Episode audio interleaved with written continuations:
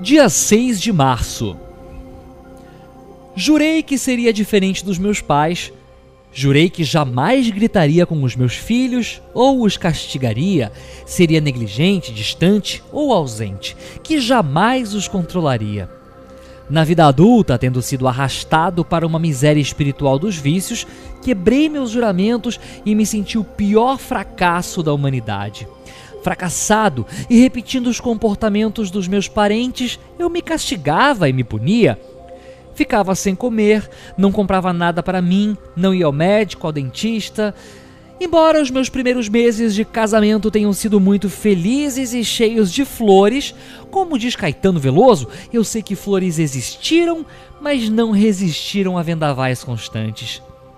Só quem teve a experiência com os vícios e famílias disfuncionais sabe a dor da desgraça dos sonhos destruídos, as crueldades das traições e vinganças, a perversidade de ser obrigado a manter em segredo os podres e a roupa suja de casa.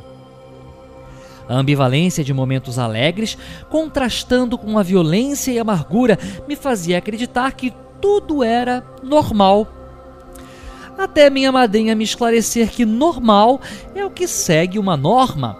Pode ser que a violência doméstica siga uma norma de famílias disfuncionais, mas não é normal.